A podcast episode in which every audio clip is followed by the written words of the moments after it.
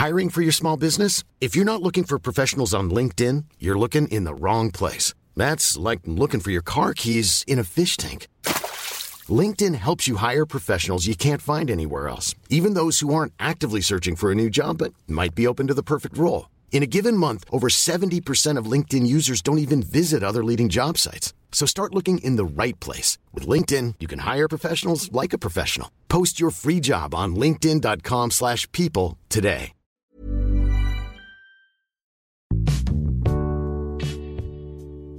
Despertar emociones, generar curiosidad y conectar con la creación de otro son algunas de las virtudes que podemos percibir en el arte. Su riqueza cultural es incuantificable. Engloba disciplinas, contextos, técnicas, creación y sobre todo dilemas. ¿Qué sería del arte sin dilemas? Empecemos por el más recurrente, su definición y categorización. Este paradigma ha servido de centro de discusión no solo del campo artístico, sino también en el filosófico. La imperante necesidad de etiquetar puede acercarnos a lo bello y lo sublime de eso que intentamos definir como arte. Pero en contrapunto, corremos el riesgo de desencadenar la marginalización de obras maestras que no hacen más que pasar desapercibidas cuando no hay un colectivo social que respalde su valor estilístico, monetario o moral. La dictomía del alto o bajo arte con todo y sus variantes, en tiempos modernos, pierde los límites de aquello que anteriormente se consideró virtuoso. Tatarkevich, en Historia de Seis Ideas, explica que el arte muta a lo largo de la historia y se reinventa según el contexto en el que se desarrolla. ¿Existe arte en escribir en 140 caracteres? La proporción áurea de los filtros de Instagram aporta a la concepción de eso que hoy buscamos definir. Estamos inmersos en el flujo constante de reproducción y reconcepción del arte. Según desarrollamos nuevas formas en paralelo con el desarrollo socioeconómico y de las tecnologías, nuevos géneros de arte surgen. ¿Arte con mayúscula o arte con minúscula? El debate no tiene fin. Es la búsqueda que llama el encuentro de las letras, de las exposiciones en museos y en las calles, de las partituras clásicas y el trap, de los monets y los boteros, que pincelada a pincelada se construyen en el arte. En este capítulo no pretendemos desmantelar cartografías de jerarquización, sino proveer un minúsculo compás en medio de este inmenso mar de creatividad humana.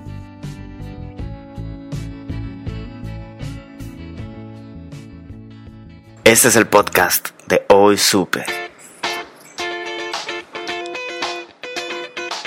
Todo lo que nos hace crecer.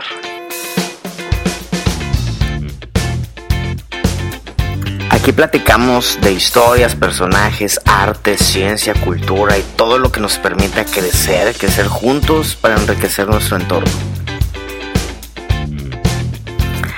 La verdad es que no pretendemos tener la verdad absoluta en nada, ni cerca. ¿eh? Por el contrario, buscamos que se detonen, que nazcan nuevas conversaciones que nos lleven a tener un conocimiento colectivo valioso. Por favor, ayúdanos, ayúdanos a compartir este, este podcast para que más gente se beneficie y para que las conversaciones se enriquezcan, ¿no? Así que, pues gracias, ¿eh? Gracias por escucharnos y por todos los comentarios que nos mandes. Pues bienvenidos todos, bienvenida, bienvenido al podcast de Hoy Super. Un podcast para crecer a través del saber.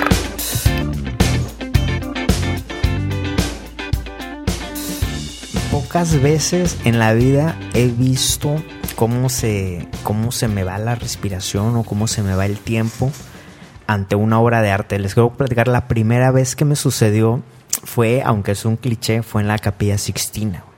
Ya había yo leído eh, poco de, eso en, el curso que llevé de Historia y Apreciación del Arte, donde vimos algo muy básico del Renacimiento. Pero cuando tuve la oportunidad de ir a Roma, desde que das todo el recorrido para llegar a la Capilla Sixtina, caminas un friego, recorres los museos del Vaticano, etcétera. Y cuando llegué, el, el tema de, de, que tiene que estar guardando silencio, en ese momento había muchos carabinieri o policías ahí del Vaticano, de la Guardia Svizzera y todo. y te van creando un ambiente de solemnidad que yo me acuerdo que cuando llegué eh, empecé a ver eh, las expresiones artísticas. ya sabía yo de que aparte de, lo de Miguel Ángel habían, habían eh, participado otros artistas como Botticelli. Pero ver arriba la bóveda, la creación del hombre, y luego en la parte del atrio el juicio final, los detalles, las miradas, el volumen con que Miguel Ángel representó todas esas escenas.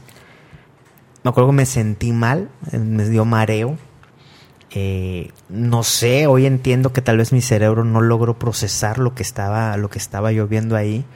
Eh, súmenle que todo el ambiente, toda la atmósfera que, rodeaba todo eso, eh, me, dejó, me dejó así perplejo, tal vez sea la palabra. Eh, años más tarde me ocurrió en un evento que no tiene mucho que ver, en Brasil, en, un bar de, la zona de la playa de Ipanema, precisamente donde nació ahí el Bossa Nova. Un cuate de anónimo eh, en un bar con su guitarra, tocando Bossa Nova, cantando, poniéndole todo el corazón posible. Se me fueron las horas de ver eso. Hoy en día voy a carnes asadas, vivimos aquí en Monterrey. Y eso, el reggaetón no es la banda. Y no me emociona. Y he caído, eh, me lo acepto, lo admito, he caído en ese orgullo de sentirme superior. De que estos pobrecitos están en el reggaetón y en la banda. Hoy vengo ante ti, ante ustedes, que escuchan, que están aquí en la mesa y los que nos escuchan el podcast, Omar Carballo, Enoc Mojica, Mauricio González, yo soy Summer, para que me ayuden, nos ayuden a entender cómo deberíamos aproximarnos ante esto que en la historia no ha tenido una resolución final, no hay una última palabra, que es el arte. ¿Qué es arte? ¿Qué no es arte? Por favor, ayúdenme a entender. Omar, primera vez que nos visitas, bienvenido. Gracias. y, que es el más artístico, yo creo, de todos nosotros. El más artístico. Hay una respuesta a todo esto.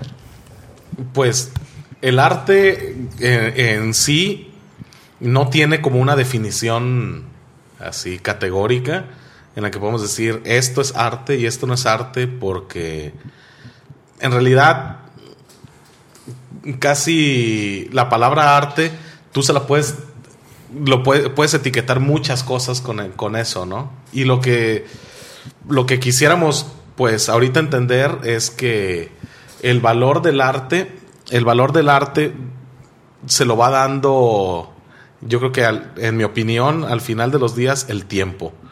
Y ahorita vamos a platicar un poquito de eso, pero tratar de decir qué es arte y qué no es arte ahorita de esta, de la música banda, del reggaetón, creo que nos adelantaríamos un poquito. Me gustaría dar un pequeño contexto de por qué estamos aquí. Omar tiene formación en temas de, de, música, de música clásica, eh, ejecución de música y dirección de orquesta. Enoch desde su cancha de, de la filosofía, de, de, la abstracción del ser humano y de sistemas de creencias y del humanismo. Y Mao desde el tema de las letras, del arte contemporáneo, digital, este, medios digitales, maestro de historia y de otras cosas. Estamos aquí para aproximarnos, tal vez no a una respuesta, sino a detonar, a detonar búsquedas. ¿Qué piensan Mau, Enoch, Omar? Yo, yo sí traigo una, una serie de posturas que a lo mejor van, van a ayudar a, desencadenar eh, la conversación. Eh, yo no sé mucho de arte, eh, pero la aproximación que he tenido es acerca desde, desde las ideas, ¿no? Eh, justo la semana pasada que Sam nos dijo que íbamos a platicar de esto, eh, me acerqué con un amigo que, que creo que él entiende el arte como su propia religión y estuvimos ahí compartiendo algún, algunos puntos y de esa plática yo generé algunas conclusiones. Eh, personales, evidentemente. La primera es que el arte no existe existe. Ah, caray, ¿cómo es eso? Existe el artista y existe quien observa o quien a través de los sentidos recibe lo que el artista hizo. Eh, ¿Qué significa que el arte no existe? Significa que el arte trasciende de alguna forma los límites del tiempo y el espacio y se convierte en algo similar a lo que es la idea de Dios. Eh, la idea de Dios es que eh, Dios trasciende el tiempo y el espacio y por lo tanto no existe. Está más allá de nuestra noción de existencia. Y creo que el arte trasciende también el tiempo y el espacio, no existe y, se convierte en algo que aparece entre el artista y el que recibe de alguna manera el producto que generó el artista, ¿no? Hablar, por lo tanto, del arte de alguna manera se convierte en una contradicción, pero la realidad está llena de contradicciones, ¿no? Y nosotros como seres humanos, cuando tratamos de acercarnos a la realidad, eh, nos llenamos de contradicciones. Entonces, hablar del arte es una contradicción. Es una contradicción, porque el arte precisamente trata de escapar de los límites o más bien la obra, la obra del artista trata de, generar un, escape de las formas que tenemos los seres humanos de tratar de generar control Pero, y orden. ¿no crees tú que el arte lo que está buscando es generar esas conversaciones? Sí, eh. el, arte se convierte en el punto de encuentro de una conversación entre el artista y el que recibe eh, el producto, por así decirlo, del artista. Eh, cuando digo que no existe, no significa que no es, el arte sí es pero no existe en la medida que yo no creo que esa canción de reggaetón sea arte.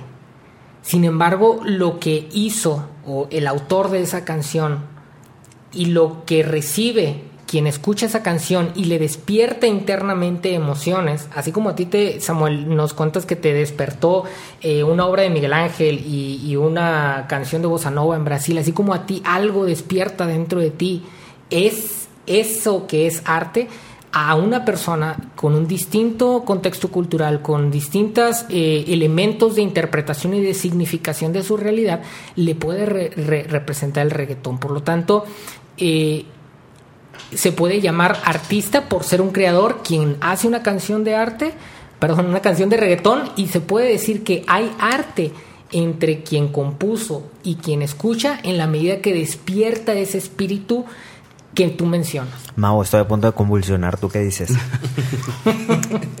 Mira, creo que en el sentido más puro, más simple, eh, el arte tiene que ser información. Y en, en, todo sentido siempre va a ser un mensaje, pero es un mensaje que se, se transmite en otra frecuencia, en una frecuencia eh, que pues es como complejo definir. Por ejemplo, ahorita hablaban de, de esta canción de reggaetón si tú lees la letra de la canción, no es lo mismo a que si la escuchas. Eh, porque viene, es, un mensaje, es una información encriptada que tú, eh, pues a través de tu propia perspectiva, de tus experiencias, de tu eh, contexto, pues recibes y, obviamente no lo vas a procesar igual que el resto de la gente. Entonces, quisiera como, al menos desde mi, desde mi parte, empezar por ahí o partir de ahí, de que es, un mensaje y ese mensaje eh, te tiene que provocar algo, te tiene que perturbar o te tiene que desafiar, te tiene que cuestionar, en todo caso invitar a, reflexionar. Y no tiene que ser, no siempre tiene que ser sublime, no siempre tiene que ser estético. Eh, sabemos que hay muchos formatos, el performance, el, Em, eh, arte sonoro y, más allá de la música. Eh, incluso hace rato estaba viendo una fotografía de, unos tipos que van, van volando en un avión, se tiran de paracaídas y tiran un, un pequeño bonsai en un, en, un, cuadro, en, un cubo, perdón, este, translúcido. Entonces alguien mientras va cayendo le toma una foto y esa es como el arte. O sea, ¿qué, qué es, qué, qué, formato es ese? ¿no? Y hay a quien le, le pueda despertar cosas y hay a quien no. Eh, pero al menos yo parto de ahí. Es un mensaje que se transmite en, en una frecuencia distinta a la que estamos acostumbrados. Pero, pero, ahí es donde existe el creador de ese lanzamiento del bonsai y la toma de la fotografía. Existe el momento en el que Mauricio lo ve y el arte es o no es en función de que pueda eh, transmitir el mensaje, evocar la emoción, el sentimiento a Mauricio. Si no lo logró eh, evocar, no pasa nada. El artista sigue siendo artista y el arte no existe, o más bien, el, arte no es en la medida que no tuvo la capacidad, la creación de tener un eco en el receptor. Digo, as- as- así lo, lo, lo- lo veo yo. Este. Yo creo que, que el eco sí lo provocó. Porque fue. Le creó una, una pregunta. O sea, le, le- hizo cuestionarse en dónde encuentro el arte en esto. Y ya ahí está generando una. Ya está evocando algo en él. Eh, es muy difícil ahorita. O bueno, no sé cuándo fue la última vez que viste algo que no te evocara nada, ¿no? O sea, es. Entonces, como que. Bueno, hay partidos ¿Cómo? de fútbol que no te evocan nada, güey.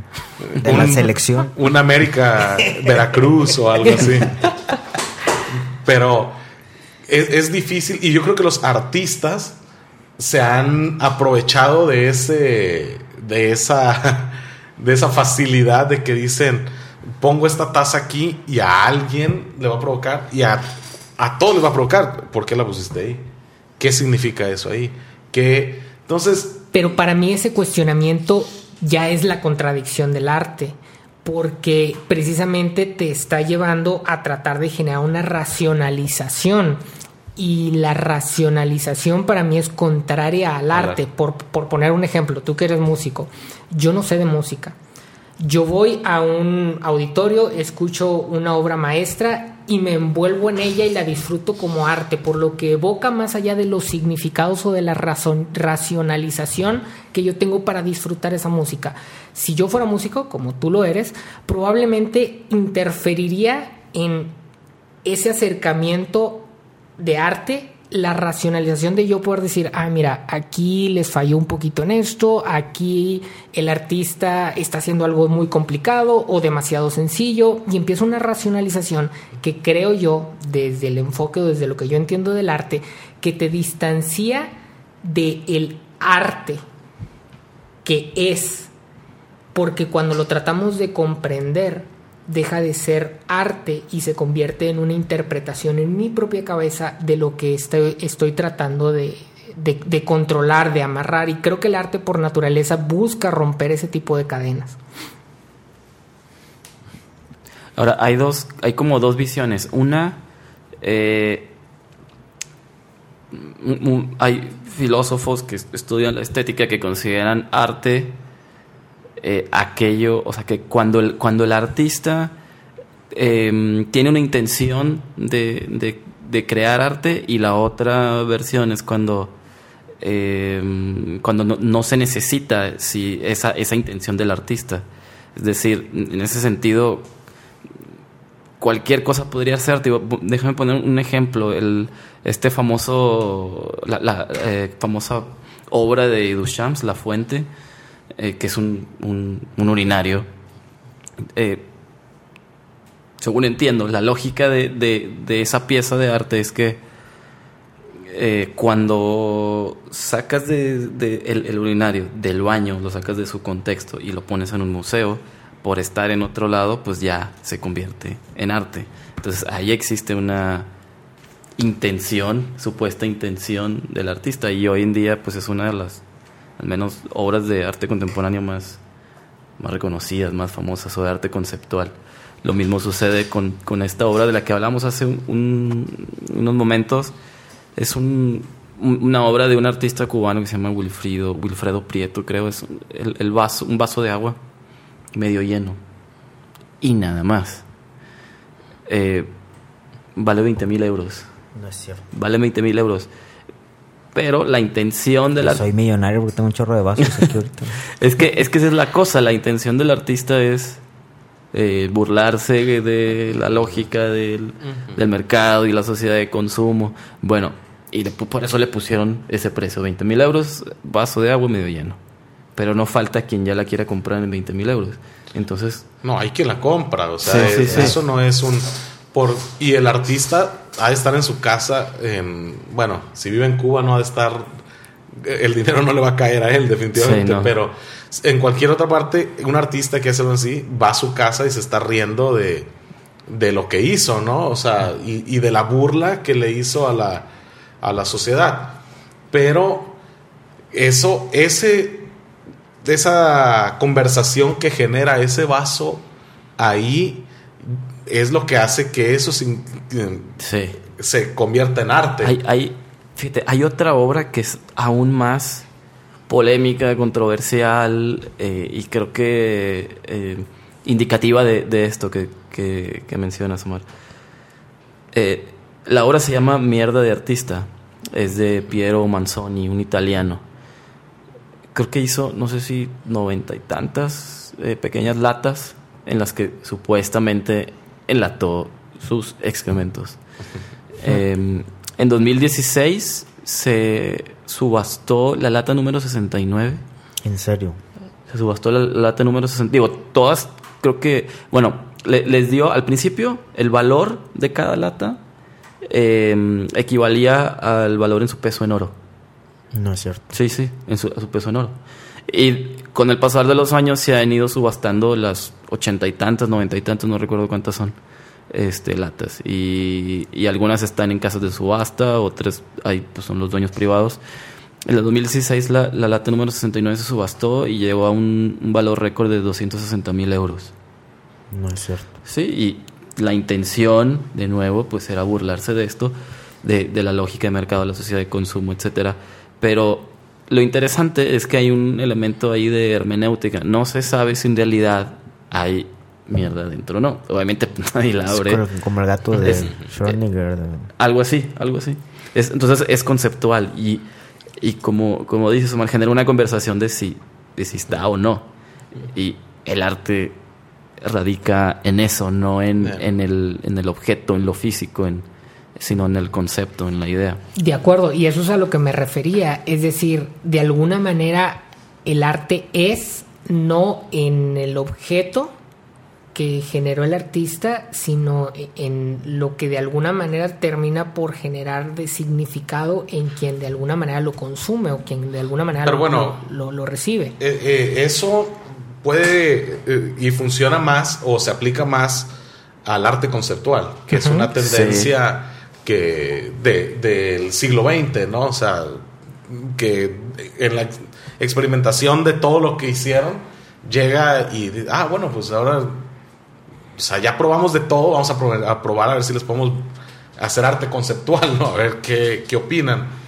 Pero qué opinarías tú de una obra no sé o sea la Gioconda Es que es el tema de los contextos, ¿no? Eh, probablemente el arte que mencionó Mauricio, si lo hubiéramos llevado al siglo XIV, al siglo XIII, ni siquiera lo hubieran volteado a ver. No hubiera generado esa, esa conversación. Eh, por eso es que digo que el arte no existe. Existe un artista en la medida de que su creación logra resonar en determinado contexto y en determinado tiempo. pero Eh, bueno es como si dijeras que no existe el zapato lo que existe es el zapatero o no o no No, porque fíjate, nos estamos moviendo en el ámbito de lo material. Yo considero que el arte se mueve en el, en el ámbito de lo del espíritu humano, de las emociones de, eh, que genera humano. Por ejemplo, lo que ahorita mencionó de una crítica eh, al capitalismo, una crítica, lo que pueden estar haciendo estos artistas que tú dices que van y se ríen en su casa. Eh, el arte entonces no es la taza rota que generaron, el arte es eso que produce que él pueda reírse en su casa, porque está haciendo una crítica eh, que está contextualizada en determinado momento, ¿no? Oscar Wilde en este libro... eh, el retrato de Dorian Gray termina por decir que toda arte es inútil y lo dice en el mejor de los sentidos, porque está tratando de, de decir que el arte tendría que ser una contracorriente al mundo utilitarista en el que vivimos. Volvemos, es ese concepto de decir el arte tiene que ser inútil, lo dice este autor en un contexto del utilitarismo y es entonces donde se puede interpretar el arte que es en función de determinados contextos. Eh, en ese sentido, insisto, el, el arte... termi- Ahorita puse la analogía de Dios, voy a poner una segunda analogía. Eh, el arte es como un chiste. Si lo cuentas, pierde su chiste, ¿no? Eh, el arte cuando lo tratas de Si lo racionalizar, es si lo como tratas de explicar la poesía en prosa. y por eso es que digo que, el- que el arte es, es una contradicción, ¿no? Que es interesante hablar de esto porque precisamente nos abre a, a- a otras posibilidades. No digo que esta sea, sea la verdad absoluta, ni mucho menos, pero sí digo que es el arte tendría que de alguna manera interpretarse como ese intangible, como ese intangible que tiene la capacidad de acercarnos con nuestra humanidad, esa humanidad que sí se manifiesta en un tiempo, en un espacio y en determinados contextos. Por ejemplo, eh, sé que es un tema subjetivo al cual eh, es difícil llegar a un punto, pero Omar, eh, en tu experiencia, el de lo macro a lo micro, el rol del arte en la historia y en tu historia, ¿cómo podrías contarnos en un breve... pues de, de niño empiezas a apreciar eh, en realidad recuerdo mi primer contacto con algo a lo que yo le llamé arte o lo que me hizo pensar en el arte fue este un CD de un famoso pianista chileno este Claudio Arrao, si no, no, Claudio. Eh, no sé cómo fue a parar ese CD a mi casa. Es una de esas cosas que dices, no ¿Quién lo sé de dónde apareció, porque mis padres no, no tenían la costumbre de escuchar eso. Mm, Escuchábamos otro tipo de música este, cristiana, por mi trasfondo Pensé que reggaetón. cri- cristiano. y escuchamos eh, música de ese contexto. Cuando yo escucho eso, yo de haber tenido como unos seis años, me enamoré de, de las sonatas de Beethoven. Me parecieron algo... Era totalmente diferente a lo que yo había escuchado en mi vida. Y escuchar eso era una cosa maravillosa. Y yo empecé a catalogar el arte como una cosa que me hacía sentir lo que no me hacía sentir ninguna otra de ninguna otra cosa, ¿no? Y lo, para mí lo único que se convirtió en arte fue la música. Yo creía que el único artístico era la música, o sea, no tuve contacto con, con ninguna otra expresión artística. Y este, pero me ayudó a formarme y a crear una apreciación por, por el arte que digamos, pues no era el arte popular, no era este, el arte urbano. Y después me empezó a llamar la atención cuando empecé a, a darme cuenta que existían otras expresiones artísticas, me fui a buscar paralelos, ¿no? O sea, ¿Cómo? por ejemplo, este, ya conocía lo que era Beethoven, pues me fui a buscar un paralelo de... En la pintura. En la pintura, un paralelo en, en el cine, inclusive, o sea, algo que, que, que me hiciera, me evocara ese tipo de cosas. Y luego me di cuenta que, que pues tenía una percepción bien pequeña de lo que era arte, ¿no? O sea, eso te hace, o sea, tener un concepto chiquititito del arte, ¿no? De acuerdo. Este. Y, y- y al paso de los años, pues fui buscando, fui buscando y me fui interesando por otras expresiones artísticas también, ¿no? Pero, ¿qué significó el arte para mí? Dedicarme a estudiar la música y irme por esa línea y cerrarme y por muchos años estar totalmente cerrado a cualquier otra cosa que no fuera como comúnmente le llamamos música clásica o arte que no fuera digno de un museo. Para mí eso no existía. Era, Pecado. era pecado. O sea, hasta era... Me sentía Falta culpable. Me sentía culpable de escuchar de repente... eh, Gloria Trevi cosas Gloria así. Trevi o, o todos mis amigos en la secundaria escuchaban Soda Stereo y yo decía, no, o sea, no, no, eh, Por favor. pobres, ¿no? O sea, de eso les va a podrir el cerebro.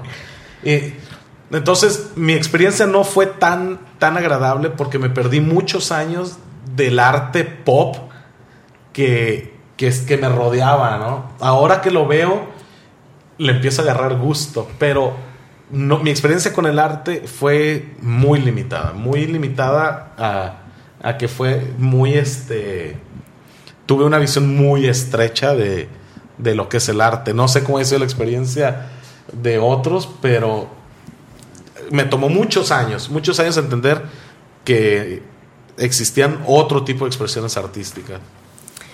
Hay, hay un tema de acceso y hay un tema de tiempos, ¿no? Eh, yo de niño eh, era totalmente numérico, yo pensaba estudiar física, eh, no me gustaba leer, no tenía ningún tipo de acercamiento a las humanidades, hasta que en la preparatoria una clase de historia universal que daba la profesora Cristina Carpintero me enamoró de las posibilidades del humanismo.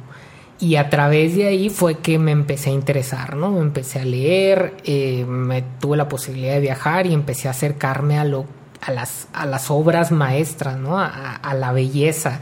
A eso que tú sentiste en, en la Capilla Sistina. Fíjate, yo, yo llegué a la Capilla Sistina y me sentí abrumado, pero por la gente y porque eran tantas imágenes. El calor que hace. Eran tantas imágenes que no sabía dónde voltear. Pero en un tema de, sentir que se me llenaba el alma, por ejemplo, en Florencia, al ver a Miguel Ángel, al acercarme a ver los trazos, fue para mí algo... El David de Miguel. Ah, sí, el, el, David de, Miguel Ángel, algo que despertó dentro de mí una parte humana, ¿no? Que no hay forma de explicar. Y ahí es donde hablo que eh, tratar de hablar del arte es una contradicción y que el arte no existe porque cuando trato de explicar eso que sentí, no puedo. Si existiera eso que sentí como cosa que yo puedo controlar y agarrar y decir, esto fue lo que sentí, entonces yo podría decir que el, arte existe. En la medida de que no puedo hacer esto, eh, es que yo le tengo mucho respeto, ¿no? Y digo, hay, hay un arte que, que, de alguna manera creo que no existe porque no podemos nombrar. Eh, podemos tratar, ¿no? De, de, explicar la experiencia, pero creo que el lenguaje que nombra lo que existe se queda limitado. Y creo que eso es profundamente artístico. Mau. Mira, a, mí esta cuestión de em, mi acercamiento con el arte me pasó más con la literatura. Yo tampoco, o sea, yo, yo no leía mucho cuando estaba en secundaria ni en primaria, pero después ya en la preparatoria... Eh, ¿Con quién empezaste? Con Cortázar. Ahí, o sea, yo lo tengo bien claro, es un, un, pequeño cuento de Julio Cortázar que se llama Continuidad de los Parques. Creo que es de una hoja, una cuartilla y media, algo así. Eh, y, cuando yo estaba en preparatoria tomé una clase de, literatura de nivel bachillerato internacional nada más porque me invitaron y dije pues bueno va. Pero yo no leía nada. Y ya estando ahí leo ese cuento que tiene un final eh, que te deja perplejo. Y, y sentí así como esta quizá algo similar a lo que ustedes sintieron cuando eh, con, la Capilla Sixtina o con el David. Em, y a partir de ahí, pues empecé a leer más y más por gusto, eh, más por gusto que por necesidad. Eh, con Cortázar, con Borges, luego por ahí Italo Calvino, también este, Kafka, Camus. Y, me sigue sucediendo con, literatura más que con, arte plástico. Pues soy, soy más cercano a, las letras, Que, que lo demás. Y, fíjate que yo también, el tema de las letras, pues se volvió también mi, mi fascinación, ¿no? Eh, y yo tengo que reconocer aquí, y, lo digo así porque es común escuchar, ¿no? Las críticas de que, ay, Coelho. Como yo les decía ahorita, yo de niño no me acerqué a las letras. Eh, estuve constantemente con los números y mis primeros acercamientos fueron con, con Paulo Coelho, fueron con, con este otro, ¿cómo se llama el que escribe Juventud César en Lozano. Éxtasis y- César Lozano. No, Carlos Cuauhtémoc Sánchez. solo sí, que sí, todo el mundo se burla y dice, no, que es literatura barata y lo que sea, pero para mí fueron mi puerta de entrada. Es, Me acuerdo- es un escalón. Oh, claro. Sí, claro. eh, eh, eh, eh, me acuerdo que lo primero que yo traté de, de leer fue Cien años de soledad, sin antes haber leído absolutamente nada y no pude. O sea, Es llegué a la página 10 y dije, ¿qué es esto? No estoy entendiendo nada, está muy revuelto. Regresé, empecé a leer Coelho, este, Carlos Cuauhtémoc Sánchez. Cuando volví a leer, eh, después, no sé, de dos años, Ya Cien años de más- soledad, me envolvió y me enamoró, ¿no? Y te puedo decir que Cien años de soledad, este, y después, tal vez la novela que más éxtasis me ha generado es una que Corazón se llama salvaje. Océano Mar. Océano Mar. Mari Mari. ¿eh?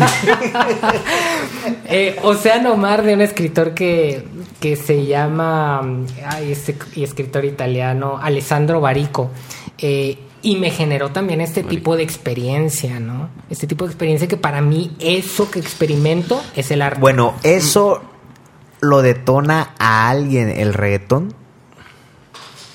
Supongo que debe de haber gente que le genera eso. O sea, hay gente que hace fila para entrar a un concierto de reggaetón de, de 10 horas o no sé, para comprar un boleto y entrar y en cuanto el artista hace su primer tum, qui, tum, tum, tum, que es el mismo ritmo para todos, es un éxtasis total que yo creo que no te lo generó la capilla Sixtina porque no creo que te hayas puesto así.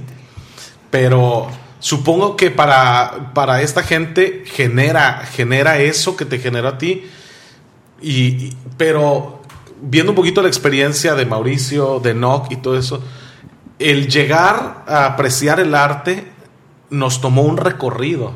No Sí. fue como que... A priori. Sí, no es algo de que... De la noche a la mañana. De la ¿no? noche a la mañana, no. O sea, empiezas con algo sencillo. Tú escuchas las, las sonatas de Beethoven, son bastante melódicas. Este, casi cualquier melómano puede disfrutar eso. Pero me tomó mucho más entender quizás y disfrutar una sinfonía de Mahler, donde es algo, un mundo más complejo, más rebuscado, pero lleva un camino. ¿Qué es, qué es lo que pasa? Que la gente, eh, o mucha gente disfruta el reggaetón, no han tenido acceso a esos caminos, ¿no? O sea, no, para ellos están empezando a abrir un camino, pero no tienen más acceso, ¿no? En esa Entonces, línea deberíamos empezar escuchando a Bach. No, no creo, no creo. Bach es, es un poco más complejo. ¿Con qué deberíamos empezar? Yo creo que, que hay una... Dependiendo un poquito más el gusto de las personas, si eres una persona que te gusta el piano, es muy fácil empezar con un este. Chopin. Debussy es complejo, Debussy Chopin armónicamente. Un Chopin es muy melódico, muy, muy sencillo. Más baladas. Eh, sí, podría ser este, quizás un Mozart. Igual, cuando vas a Concierto empezar- para piano. un-. Sí, un concepto Tchaikovsky, o sea, Tchaikovsky es eh, casi... eh, eh, yo recuerdo la primera vez que, que puse en mi casa este, el cascanueces, o sea, a todos nos gustó, o sea, era como que... Aunque no tuvieras el contexto. Aunque no tuvieras el contexto, es música sumamente digerible, ¿no? ¿Por qué? Y- ¿Qué elementos la hacen digerible desde tu óptica de la música? Pues yo creo que lo que la hace digerible es que el contexto de esa música me hacía referencia quizás a algunas caricaturas que, que es, o sea, que pude juntar, hacer referencias y encontrar dónde hacer base muy fácil. O sea, era, o sea, no tenía que escarbarle mucho para encontrar. Resonó un- con algo que ya habías resonó con algo que ya tenía. O sea, quizás puso imágenes muy sencillas y, ah, ok. O sea, ¿quién no ha escuchado eh, eh, partes del cascanueces en las caricaturas de Tommy Jerry? que son o- pequeños- o- o en anuncios. o en anuncios. Son o sea, pequeños riffs o pasajes sí, que se van que- replicando. Que, se hacen. Y igual, como la estructura empiezas- del canon. Exactamente. Que o sea, existe a lo es- largo de toda la historia de la Sí, música. o sea, son, este, son cuatro compases que. ocho compases. De que- hecho, hay videos en YouTube de Sí. gente que agarra ese, te- Y esas lo progresiones. mismo, cuando vas a entrar a leer, o sea, eh, critica siempre a Pablo Coelho, pero ¿qué diéramos porque un 30% de la población, 20 Sí, o no sé, sí, sí. por lo menos leyera, a- a- Ah, no, de acuerdo.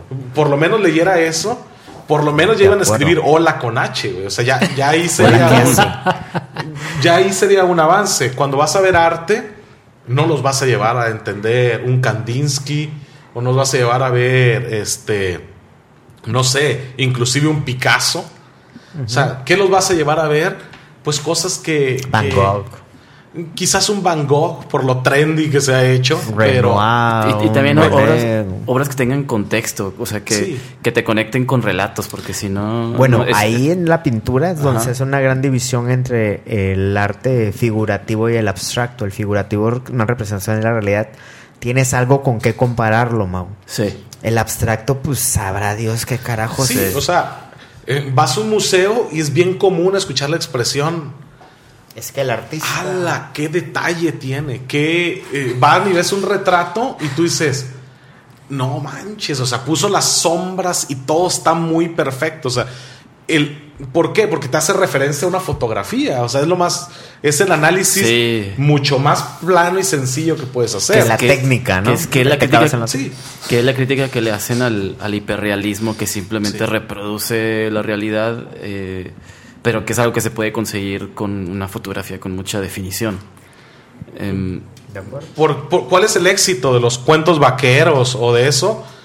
Que es un- son historias que tú puedes haber visto en cualquiera de tus tíos. El tío platicador tenía esa. eh, Una historia como esa. Que El va en tío un. Iba en un camión, eh, encontró una muchacha, la subió la muchacha y- al camión y la conquistó. Entonces te hace una referencia muy. Fíjate, sumando a eso y algo que decías hace rato de lo de Tchaikovsky, este, eh, yo me acuerdo que eh, un amigo que es maestro de arte eh, me explicaba en mis pininos cuando según yo estaba aprendiendo fotografía, me explicaba que el ojo aprende. Obviamente lo dice en un término metafórico, ¿no? Y le llama el oculus sapiens. Dice, el ojo por sí mismo, si tú lo vas educando, a, lo vas exponiendo a piezas, a arte, a arquitectura, a pintura, a fotografía, que, que tienen eh, formas perfectas, armónicas, estructuras, de tu ojo lo va a ir buscando. Y él me lo decía a mí eh, en este ex- experimento de fotografía y como diseñador, diciéndome, educa tu ojo, porque vas a inmediatamente o naturalmente vas a buscar replicar esas, esos patrones estéticos perfectos. No, no nos da eso una aproximación a cómo poder evaluar el arte. Pues sí, porque es lo mismo con el oído. Cada vez te puedes hacer más crítico. El La escritor, entonación, la armonía. el escritor eh, no te toma más de, de tres líneas eh, eh, saber el, con- el nivel que hay detrás del que está El nivel de escribiendo. la pluma. Sí, exactamente. O sea, el, el buen escritor es mejor eh, lector de lo que, de lo que escribe. Entonces, de volada puedes detectarlo. O sea, en el cine también puedes saber. O sea, que. Entonces, como que sí hay. O sea, sí aprendes a, a detectarlo. Pero aquí. Yo siempre he tenido un miedo de que el artista que quiere que todo mundo lo entienda. Pero O que todo el mundo lo aplauda. o ¿no? que todo el mundo lo aplauda. Y, y entonces, pero pasa algo, o sea, ¿quién está educando a la gente para entender al artista? Nadie. Entonces, eh, hay, una, hay una distancia que se va creando muy hay, un- hay lejana. una brecha y los museos no hacen un esfuerzo, o al menos lo- las ferias de arte no hacen un esfuerzo para acercarnos. Sí, porque ahorita se abre un museo como el Marco, donde se exponen obras eh, conceptuales, este, mm, artistas del siglo XX, y no entendemos ni siquiera artistas del siglo XVII. Sí. Entonces, ya la brecha no es de 5, 10, 20 años, Ya pasó. esa es una brecha gigantesca. Entonces, de repente viene un Andy Warhol y descubre el- y hace el pop art. Y entonces dice: Eso está muy. o sea, eh, la gente me está entendiendo. Y entonces se desencadena toda una tendencia que, que, de la que somos hijos ahorita, que es el pop art, y que la gente se le convierte muy atractiva, ¿no? O sea, es, oye, no voy a escribir una sinfonía, mejor escribo una balada. Y la gente la entiende. El reggaetón. Muy fácil. Escribo un reggaetón. O sea, no me voy a quemar las pestañas, como dicen, escribiendo una sinfonía. O sea, un Brahms que escribió cuatro sinfonías siendo un maestro de la música. Podría haber escrito tres mil canciones de reggaetón, cinco mil, ¿no? Entonces, yo creo que ahorita estamos pagando la consecuencia, eh, o cada generación la ha ido pagando, ¿no? Pero ahorita ya estamos pagando muchísimos años de, de retraso. Pero fíjate, ahí es donde a mí me llama mucho la atención el ver el arte como algo con lo cual nos relacionamos, es decir, algo que es, que no necesariamente existe, sino que es y con lo que nos relacionamos, ¿por qué? Eh, ahorita hacía la referencia del profesor que te dijo, oye, al ojo hay que educarlo y dijiste, es una metáfora hablamos de metáforas precisamente con aquellas cosas que escapan los límites de los conceptos.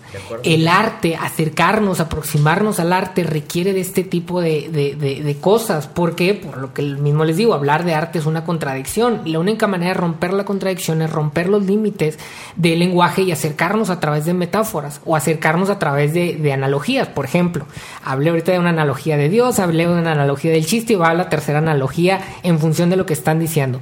El famoso vino ¿no?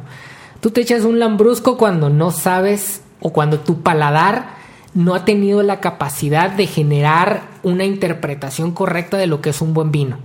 Pero necesitas aventarte primero estos vinos baratos, dulces, para ir acostumbrando al paladar y lo vas subiendo cada vez un poquito más de nivel hasta que tu paladar tiene la capacidad de captar la belleza o el arte que existe a través del sentido del gusto de un buen vino.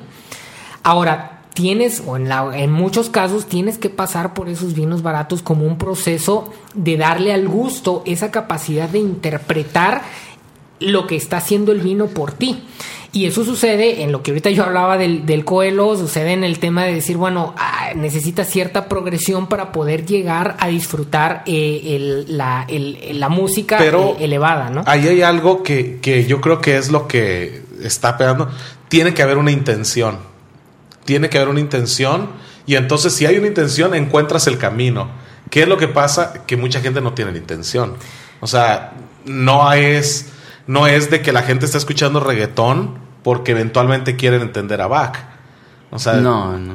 O sea, eh, eh, estamos... Sería bueno, ¿no? Sería bueno, ¿no? Sería bueno, pero yo creo que, que no hay, o sea, ninguno de esas personas que va a escuchar eh, reggaetón o eso está con la intención de que hoy escucho reggaetón, mañana brinco un poquito a escuchar pop, luego me voy al bolero, luego me voy al jazz, y luego entiendo un poquito de rock y luego le brinco a, entender, este, no sé, un Mozart. O no, o sea, no hay esa intención. Pero a lo mejor porque hemos equivocado la forma de promover el arte, ¿no? Porque a lo mejor lo hemos planteado como algo que existe y que hay gente que entiende y gente que no entiende y no como algo con lo que te puedes ir relacionando, no como un vino con el que tu gusto se puede ir acostumbrando y que a lo mejor tan tan arte puede llegar a ser para alguien, dice aquí con mis manos una entre comillas, tan arte puede ser un lambrusco como el mejor de los vinos, pero cuando tu gusto, cuando, cuando tu paladar tiene la capacidad de disfrutar el mejor de los vinos, volteas a ver al lambrusco y dices, pues eso era una porquería. Pero tuviste que correr cierto proceso para poder generar tu gusto, tu gusto, la interpretación, y volvemos aquí con el tema de, de, cómo tal vez a todos y si te gusta ese. Sí, y, siempre te puede gustar ese, pero... Pero ya conociste. Pero conociste y sí creo que existe eh, el, el arte, una evolución del arte en donde a mayor complejidad hay un hay un mayor disfrute porque se convierten en obras más complejas, el vino se vuelve más complejo, la música se puede volver más compleja y la complejidad es la característica de la existencia. Entre yo soy más capaz, eh, ahorita que Mauricio hablaba de, la literatura, de leer una obra literaria eh, que es compleja, y, tengo la capacidad de entenderla, está haciendo una resonancia en que yo tengo ya habilidades para acercarme a la, a la, a la complejidad de la existencia eh, y poderla interpretar. Hay momentos en donde no, no, no tienes ese tipo de capacidad. Y por lo tanto, la experiencia, la relación que estás teniendo con el mensaje que trató de transmitir el artista es distinta. No, perdón. No, no, hay un tema que, del que me acordé con, con esta comparación eh, de los vinos. Por ahí leí una, em, una nota en la que, pues bueno, se, decía que a unos eh, críticos de vino los llamaron a, hacer una cata y eh, pues les sirvieron vinos y les pidieron que expresaran que, que expresaran qué tan buenos eran según, según sus, pues, su conocimiento. Y bueno, resulta que ellos dijeron que eran muy buenos vinos, que tenían ciertas notas, etcétera, pero cuando cuando em, les dijeron qué vino era, pues eran eran vinos de esos de del, del, súper, ¿no? Eh, ah, y, aquí, o sea, me acordé de esto por, por, el tema que del que nos comentaba Sam al principio de, del, del, de los ampartistas que luego también vienen a socavar y a eh, quizá eh, pues demeritar el, el, verdadero arte em, enalteciendo algo que aparenta serlo o que, o que quiere serlo, pero no por eh, las, las intenciones que deberían de ser, sino por cuestiones ajenas como pues o sea, tener ese arte y distinguirse de otros.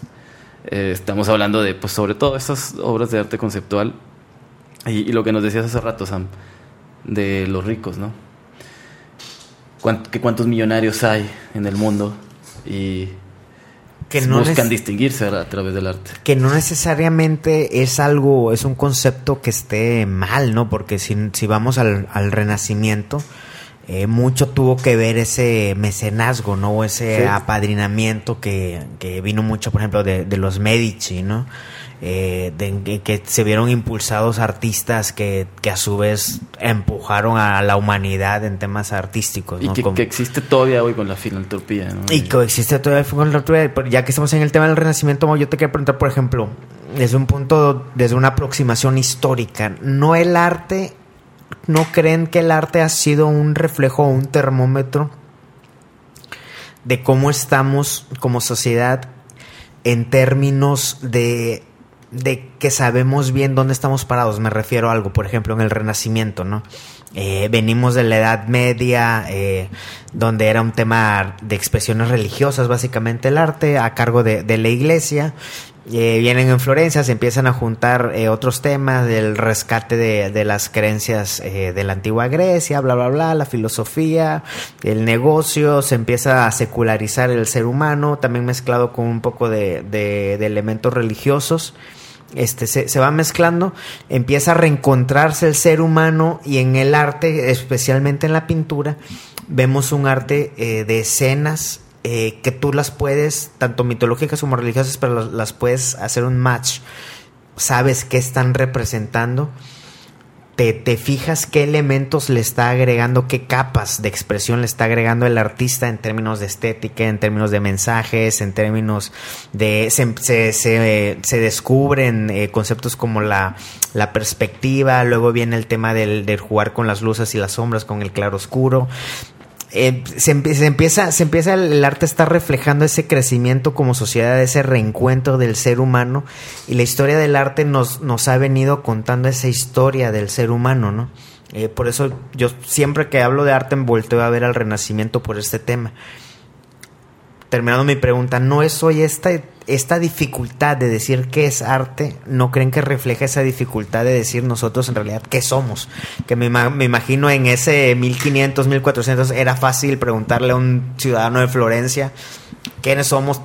me imagino que te daban una respuesta más fácil, como el arte era más fácil de entenderlo, entre comillas Pero hoy en día, güey, es, es demasiado, güey. O sea, ¿qué, qué carajos respondes, güey? Es Que que no te- podemos decir que es arte ahorita, güey. No podemos decir que somos como humanidad. No es un reflejo, tal vez, de. Bueno, do- dos cosas. Primero, el Renacimiento precede a la Revolución Científica y a la Ilustración.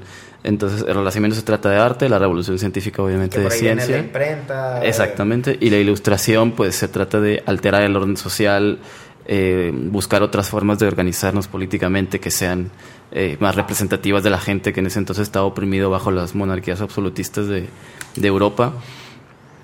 Eh, y con, o sea, el, el- vaya, a, lo- que voy es que el arte de, de cierta forma nos va marcando la pauta.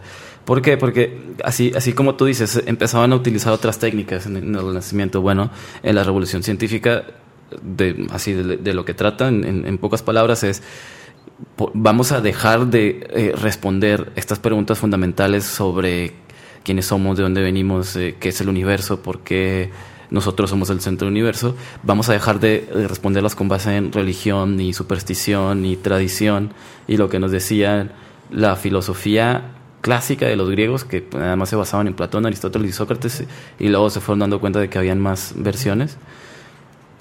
Eh, y, y dijeron, en vez de eso, vamos a usar la observación, la ciencia, la experimentación, y vamos a constatar si, si es cierto que, que nosotros somos el centro del universo, o si nosotros damos la vuelta al sol, etc. Y pues bueno, fue, o sea, descubrieron que muchas cosas que creían no eran tal. Y después eh, en, en la ilustración, igual, eh, nada más que aplicado a las ciencias sociales, es decir, eh, obviamente había puras monarquías en, en Europa en ese entonces y los reyes pensaban que gobernaban por derecho divino, es decir, que Dios les había dado el derecho, eh, el derecho de, gobernar y nada más. Entonces, de nuevo, ¿por qué estamos respondiendo a las formas en cómo nos organizamos con base en religión, iglesia? Y es de ahí cuando, cuando surge Montesquieu con, el, con la separación de poderes y Voltaire con la separación de Estado, Iglesia, etc. Entonces, el, Renacimiento vino antes que todo eso. Entonces, de alguna forma, nos, nos como re- rena- renacemos después de, de la Edad Media, que muchos también lo llaman la, la Edad Oscura, ¿no? Eh, eso por un lado. Y por otro lado, pues, el... A ver, vivimos en, en- en- en un mundo caótico, ¿no? Y me refiero a la actualidad.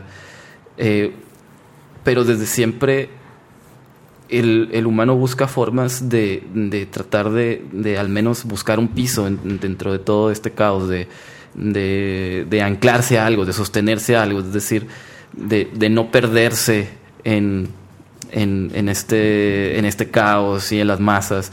Eh, Entonces necesita un sentido de identidad. Y si algo te da el arte es eso, un sentido de identidad. Eh, para agregar una cuestión ahí a, a lo del renacimiento, eh, una de las cuestiones que también impulsaron mucho eh, el color artístico de, de- de ese momento histórico fue que tradicionalmente la Edad Media impuso la idea de que Dios era el único creador, ¿no? El único que creaba. De acuerdo. Eh, en el Renacimiento eh, hay un renacimiento del humanismo, de poner al ser humano en el centro y decir, ¿sabes qué? Eh, nosotros somos capaces de crear, ¿no? Y no solo de crear, porque se creó mucha obra artística en, en la Edad Media, pero no solo de crear lo que me digan que tengo que crear, lo que Dios dice que es permitido o no es permitido, sino que tenemos la capacidad de nosotros ser esos ejecutores. Ahora, nosotros, bueno, este es el origen de la modernidad, es, la- es el origen de, de la era moderna. Hoy nosotros vivimos bueno, ya ni sabemos dónde vivimos, ¿no? Porque los mismos autores no se ponen de acuerdo, pero haciendo una simplificación y, diciendo que vivimos en una era postmoderna, podemos decir que esa posmodernidad habla de una deconstrucción de las cosas que se construyeron en la era moderna. Es decir, en la era moderna se construyeron narrativas generales que interpretaban el mundo y que permitían ciertas nociones eh, de establecer juicios de verdad o no, de no de verdad, de belleza o no de belleza, y llega la posmodernidad a romper esas cosas, ¿no? Es Donde muy famosa esta vale. palabra de la deconstrucción, y en esa deconstrucción es que podemos entender mucho de la labor artística actual, en donde no hay ni pies ni cabeza, ¿no? Y como todas las eras eras eh, en las que se ha- se ha- la humanidad ha, ha vivido tiene sus luces y sus, co- y sus sombras, ¿no? Eh, hay sombras relacionadas con el arte al hecho de decir, oye, ¿sabes qué? Pues, ¿qué quiere decir este güey, no? O sea, no se entiende. Como que una rata, una taza rota. Como que eh, nos platicaba ahorita Mauricio de un experimento ahí con una licuadora, así, ¿no? ¿cómo eso va a ser arte, no? Pero tiene que ver o te habla de un proceso de deconstrucción de esas narrativas que la modernidad había generado. Ok. Sí, ese, digo, esas narrativas como, como sistemas de correspondencia, ¿no? Tú haces algo, vas a recibir algo a cambio. Eh, no sé, piensas que eh, quiero ser exitoso, pues tengo que tener un título universitario. Es- es- Este inamovible sistema de correspondencias que pues nos, nos, nos ha impuesto la, la- la- la lógica en la que, en la que vivimos. Em, y sobre todo que favorecen también a más a cierta parte de la población que pues las clases dominantes, etcétera. Digo, Eh, es una pregunta muy reduccionista, pero yo batallo mucho en poner en el mismo pedestal de arte una obra, una obra de Caravaggio con una foto artística entrecomillada de una influencer que se está haciendo selfies. güey. ¿Cómo, cómo, cómo te aproximas a eso? es que también hay, hay digo, perdón, ibas a decir. No, eh, yo creo que, que también ahí tiene mucho que ver el trasfondo que hay de, de la persona que está generando eso, ¿no? Es eh, ahí Caravaggio era una persona que dedicó muchísimo tiempo, estudio y preparación para generar una de, de sus obras.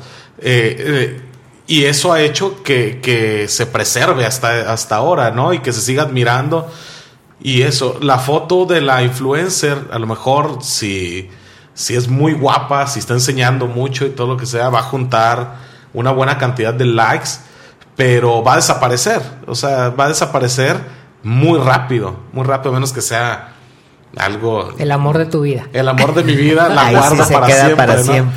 Pero va a desaparecer. Entonces, eh, ahí es donde, donde tendríamos que, que, que- clasificar un poquito. Yo, eh, yo platicaba esto eh, un poquito con, con un amigo y decíamos que lo que, lo que se vive ahorita es que hay mucha plataforma que no existía en ese tiempo. O sea, ahorita este, hay Bueno, miles de opciones. Spotify, los blogs, el Instagram, Eh, por ejemplo, o sea, este blog, eh, este podcast, perdón, eh, va a salir y se va a escuchar en muchos lados o En cualquier lado. en cualquier lado lo puedes escuchar. Hacer y tener antes una conversación que saliera. O sea, pues, vea la Biblia, vea la Biblia. O sea, eh, las conversaciones que se, que se tuvieron y que se registraron. eh, ¿Cuántas sobrevivieron a todo, el- eh, a todo eso? O sea, eh, la vida de, de- de- de Jesús Del mismo Jesús. que, que es una de las, de las personalidades más grandes que han existido, eh, la redujeron en cuatro evangelios. O sea, Y que están eh, bien repetitivos, ¿no? y bien repetitivos, o sea, te van platicando lo mismo, cada quien como le dio la gana, y, y lo platican ahí. Y si tú lo. Es, uno, es un librito de, de 20 páginas.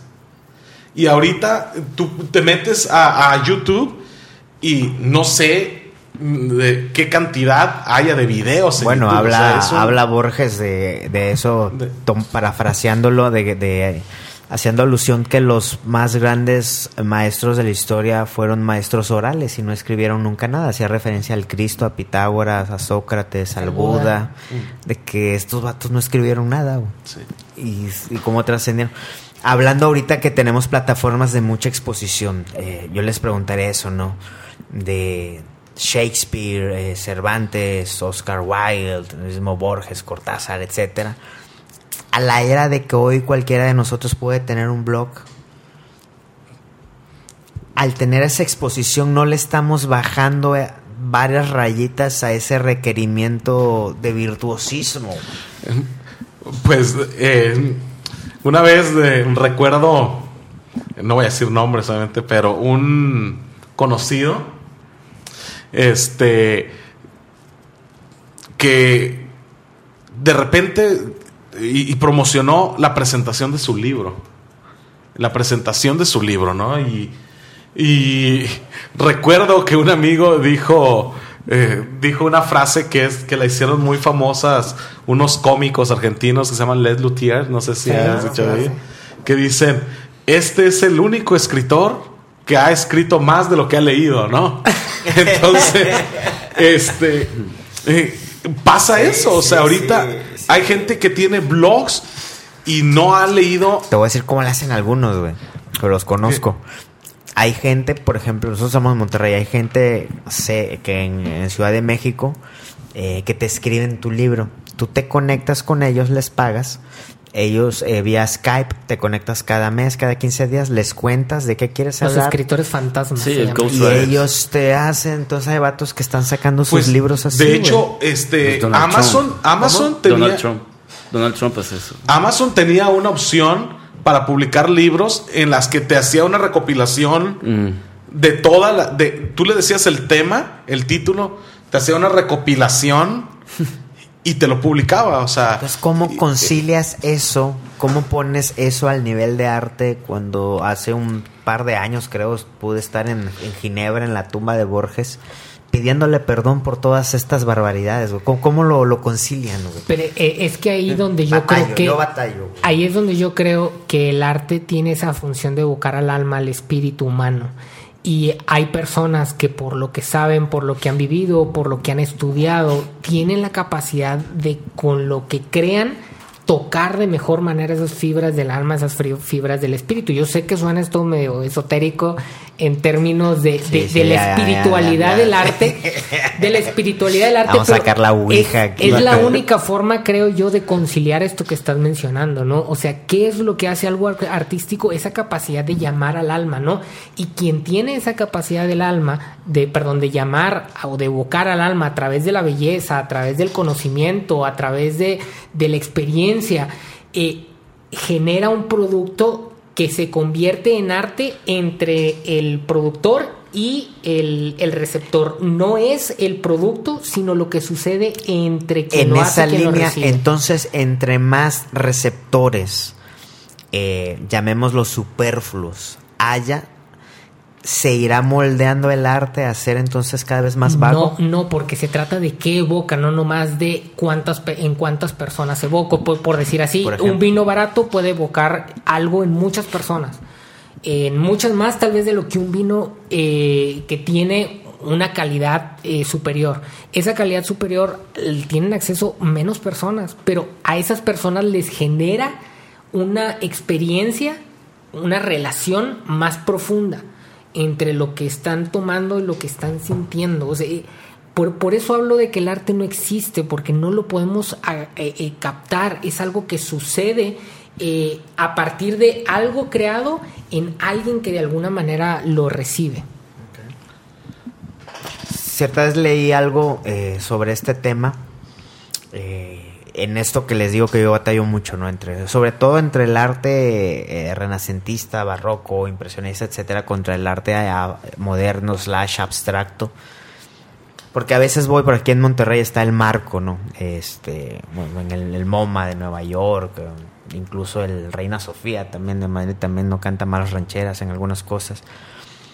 Que llego y me enfrento, le doy oportunidad a una pieza abstracta y no le entiendo un carajo y hasta me siento mal, güey. Hasta me siento este, ignorante y hasta finjo que, que le estoy entendiendo. Y cierta vez me encontré con un texto en que el autor no lo, lo mientas si tienes selfies con varios de esos cuadros. es Pollux y la madre. Bueno, eh, de que el autor ponía el tema de ese arte ilustrativo, perdón, figurativo y el arte abstracto, es que el figurativo te da una sensación de inmediatez. ¿Qué es esto? De que creemos que lo entendimos de volada. Y en el arte abstracto, como, entre comillas, estoy batallando para entenderle, lo asociamos con lo profundo, con lo etéreo, con lo mágico. Y el otro, ah, pues son dibujitos. Entonces tendemos a descalificar el arte figurativo a priori por estos temas? Eh, a mí me hace pensar, me hace pensar en algo de, de que muchas veces, o sea, no, no, no quiero decir que es tu caso, ¿verdad? Porque eres una persona muy culta, pero sí me he topado con mucha gente que lo que comentamos hace rato, que quiere dar brincos muy grandes, o sea, eh, no entendieron obras eh, que eran mucho más digeribles y quieren de repente entender el arte abstracto, ¿no? Este, sin saber por, de dónde surgió el arte abstracto, o sea, el arte abstracto viene un reflejo de, de muchas tendencias que hubo en el, en el, en el siglo XX y este pues desde el siglo XIX empieza a haber ya una, una un interés por el, por el, por la abstracción. Y entonces, no lo, no lo fuiste entendiendo todo el proceso. Entonces, y de repente quieres obligarte a entender una obra y se vuelve un tema extremadamente complejo. O sea, yo lo, eh, transliterándolo a la música, este, yo digo, eh, no entendiste de repente Chopin y quieres entender Debussy. O, después atonal. Eh, o después quieres entender música atonal. Entonces, pero no llevaste, no llevaste ese camino. Que en realidad, este, volvemos a lo que platicábamos hace rato. Tampoco vale la pena hacer un esfuerzo gigantesco por entender el arte que se está produciendo ahorita. O sea, no, no es tampoco de que digas, o sea, ya leí todas las guías de arte, ya leí, este, de hecho, ya ves el libro que venden antes de entrar al MoMA, para que si quieres leer un poquito de... Para que le entiendas. Para que cuando llegues ahí por lo menos no te veas tan tonto y que digas... ¿Y este güey qué? ¿Y esa lata, güey? ¿Qué significa? O sea, o algo así, ¿no? O sea, por lo menos... Pero muchas veces como que lo estamos llevando a un sobre... Queremos eh, un estudio demasiado profundo y en realidad no había un contexto profundo detrás de eso que se estaba presentando, ¿no? Entonces, yo creo que, que tenemos que ser también un poquito más honestos a la hora de querer entender el, de entender el arte y, y ser honestos con uno mismo. Me ha pasado porque de repente no, no entiendo algo y este y me hago o me autoengaño de que sí estoy entendiendo.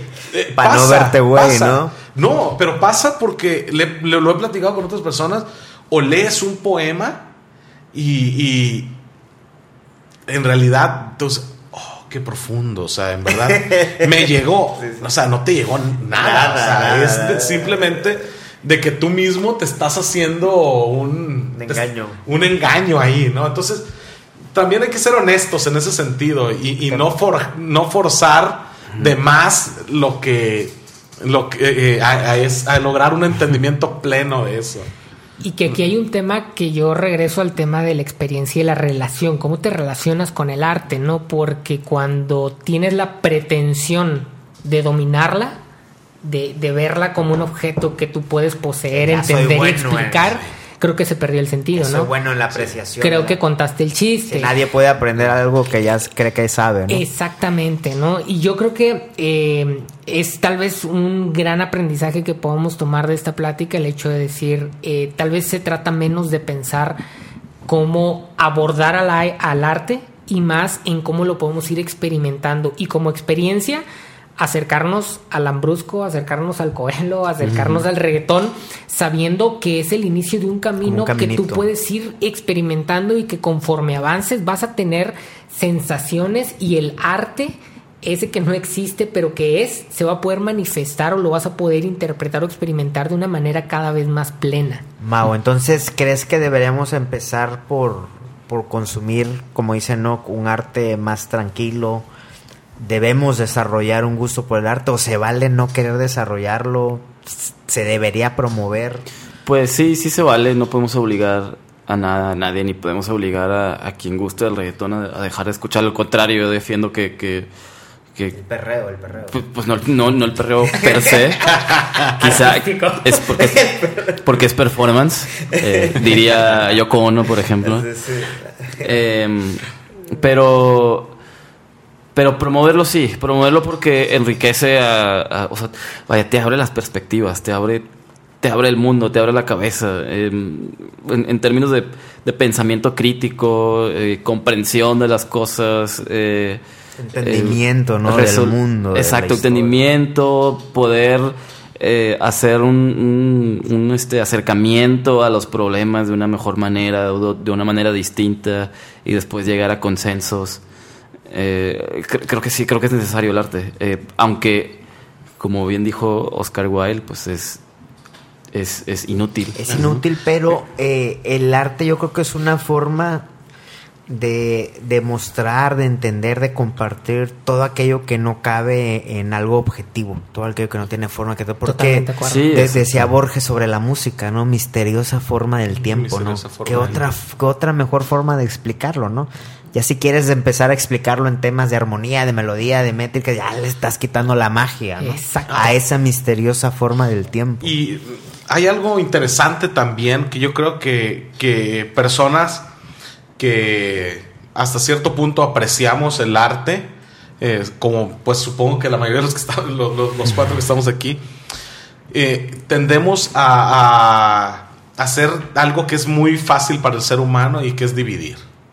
O sea, Lo bueno y es- lo malo. eh, no, generar, generar a los que nos gusta el arte, a los que les gusta el reggaetón. O sea, y de hecho lo hablamos este, cuando hablamos de a los que nos gusta el arte, nos, hablamos en primera persona muchas Sí. veces. y a los, y a los que les gusta el Sí, reggaetón. como, como si fuéramos moralmente superiores. Sí, como y si ver. moralmente superiores. Y, y eso ha sido siempre. O sea, por, por eso, ¿cuál arte es el que sobrevivió? No sobrevivió el arte de los juglares y todos esos que tocaban en la misma época de Bach y que traían y tocaban cancioncitas de, con, una, con un instrumento de una cuerda o, o lo que sea. Sobrevivió el arte que le gustaba a los, a, a los pudientes, ¿no? Y ahorita, ¿qué es lo que ha pasado? O sea, llevamos el, el arte, estaba escuchando una feria que va a haber aquí de arte, y, y de hecho eh, eh, es aquí en, aquí en San Pedro, este, y desde la promoción que hicieron me llamó la, la atención porque dice, eh, el que estaba anunciándolo en, la radio, dice, el, el costo es mínimo. Dice, es un costo simplemente de recuperación. Dice, y es de 300 pesos. Entonces, cuando yo pongo a pensar, 300 pesos. 300 pesos, ¿cuántos salarios mínimos es? Sí, claro, Este, tres por lo menos. Tres, Eh, casi por lo cuatro. menos eh, casi, cua- Casi eh, cuatro. salarios mínimos. Entonces, y es una feria de arte en donde van a traer muchos cuadros de Toledo, con eso acaba de fallecer, y, y va a ser como un homenaje a eso. Entonces, pero el que está, lo que está presentando es una persona que este, en realidad dice, no tiene un costo, solo se va a pedir una cuota de recuperación de 300 O sea, ca- pesos. casi como rogando a la gente que, que vaya. Entonces, cuota de recuperación de 300 pesos para mucha gente significa mucho dinero. Sí. Si eres una familia de cinco personas, significa eh, 1.500 pesos, que puede ser el salario de una semana o para personas puede ser el salario de dos semanas, no sé, y este, invertirlo para ir a conocer de arte. No, no, entonces ya hay una, ya hay una división bien, bien marcada entre la gente que tiene acceso al arte y la gente que no tiene acceso al arte. Y la gente que tiene acceso al arte es más elevada y la gente que no tiene acceso al arte, pues que escuchen reggaetón. Sí. Pero, pero fíjate, eh, totalmente de acuerdo contigo. eh, y traigo a colación eh, cuando estuve en Viena. eh, y pues eh, tocó de que había pues una puesta ahí por la ópera eh, de Viena y pues evidentemente yo ni lo había comprado con tiempo ni tenía el dinero de lo que cuesta una cosa de esas y en uno de los tours que estaba dicen aquí en Viena por política pública Y no era ópera de Andrea Bocelli. Existe, existe, la posibilidad para las personas que no tienen muchos recursos de hacer cola. Digo, te avientas ahí 6, 7 horas haciendo cola, pero compras el boleto por 6 euros. Este, y yo me lo aventé, digo, O sea, me la pasé para ahí democratizar para el democratizar acceso. el acceso y precisamente evitar esta cuestión del- de las polarizaciones, ¿no? Pero, mm, pero te digo, o sea, seamos, seamos honestos en ese sentido. Y a mí me gusta mucho asistir a conciertos y, a- y donde quiera que voy, voy a un concierto. Y, y regularmente la gente que va a un concierto, este, así sea un concierto gratuito de orquesta, porque, por ejemplo, hay, hay un festival muy famoso que se hace en Chicago, que es el, el Festival del Millennium Park. y, y viene la, la orquesta, eh, la Chicago Symphony y algunos miembros de la, de la Orquesta Cívica de Chicago tocan ahí, es gratuito. Pero tú te das cuenta que el público que, que se acerca es gratuito, es una, es una explanada gigantesca, ya está clasificado también, o sea, no es, no se acerca eh, eh, el americano que anda batallando o el indocumentado que está en Estados Unidos trabajando, él no se va a acercar. Eh, entonces, a mí la parte que me preocupa mucho del arte es que inclusive ahora los artistas, esos que hacen y exhiben en un gran museo un- una caca ahí, lo están pensando para el rico. Lo ¿Literal están- o lo estás poniendo etiquetas? no, literal, Ah, literal. Y, y- y también puede- este, pero lo están pensando para el rico. Entonces, pero estos reggaetoneros, ¿para quién están pensando lo que están haciendo? Para las masas. Para las masas. Sí, pero fíjate, ahí es donde yo considero, y es una opinión personal, ¿no? Que a nivel de políticas públicas, apar- a, a través de, eh, o más bien desde el punto de vista de que el Estado tuviese una intencionalidad en el acceso que tienen las distintas clases sociales a distintos estímulos culturales, sería muy bueno que existieran este tipo de, de apertura, ¿no? De, de- cómo ya llegar o acercar la cultura y el arte eh, que yo considero que tiene beneficios al alma y al espíritu de cualquier clase social, al, al alma y el espíritu del ser humano, que puedan existir estos esfuerzos de acercar esa arte, ¿no? Es que sí, sí existen, pero creo que son insuficientes porque hay otras cosas que satisfacer antes que son fundamentales para, Sí, para la vida en sociedad. Totalmente de acuerdo. sí, Entonces- es distinto a Austria que México, ¿no? Sí, sí, en, en- en- en cuanto a, pues, no sé, cultura, economía. em, pues, vaya, si, si una persona no puede ni siquiera llevar eh, pan a la mesa, pues se va a preocu- preocupar más por eso y apela a, esta, a este concepto de justicia social, que es, Sí. es un, es un Que es concepto del- del que tema. estamos muy lejos. Aunque una vez me hicieron una, una, eh, este, unas referencias. Me dijeron, ¿sabes cuánto cuesta el concierto para ir a escuchar? No me acuerdo, era un artista pop. Y me dijeron, ¿sabes cuánto cuesta? Y no, pues cuánto. Dice, el boleto más barato costaba como 350, 400 pesos. ¿Sabes cuánto cuesta eh, ir a escuchar a la Orquesta Sinfónica de Nuevo León aquí? Tiene razón. O sea, razón. te cuesta 100 pesos o, a veces o- gratuito, y- 30 o ¿no? 50. y este y si Sí. llevas credencial de estudiante Sí. y te dan y luego ofrecen un montón de entradas gratuitas y regalan y, y todo eso Cada jueves, ¿no? y cada jueves y este y, y entonces tú dices resulta que que la gente se hace un esfuerzo para escuchar a estos otros artistas pero no Sí, hace un esfuerzo Porque para no nos escuchar gusta. porque Sí. no está siendo atractivo no está siendo Ah, Es que también es la de- forma de comunicarlo siempre. Es, es, es mi tema también con los museos.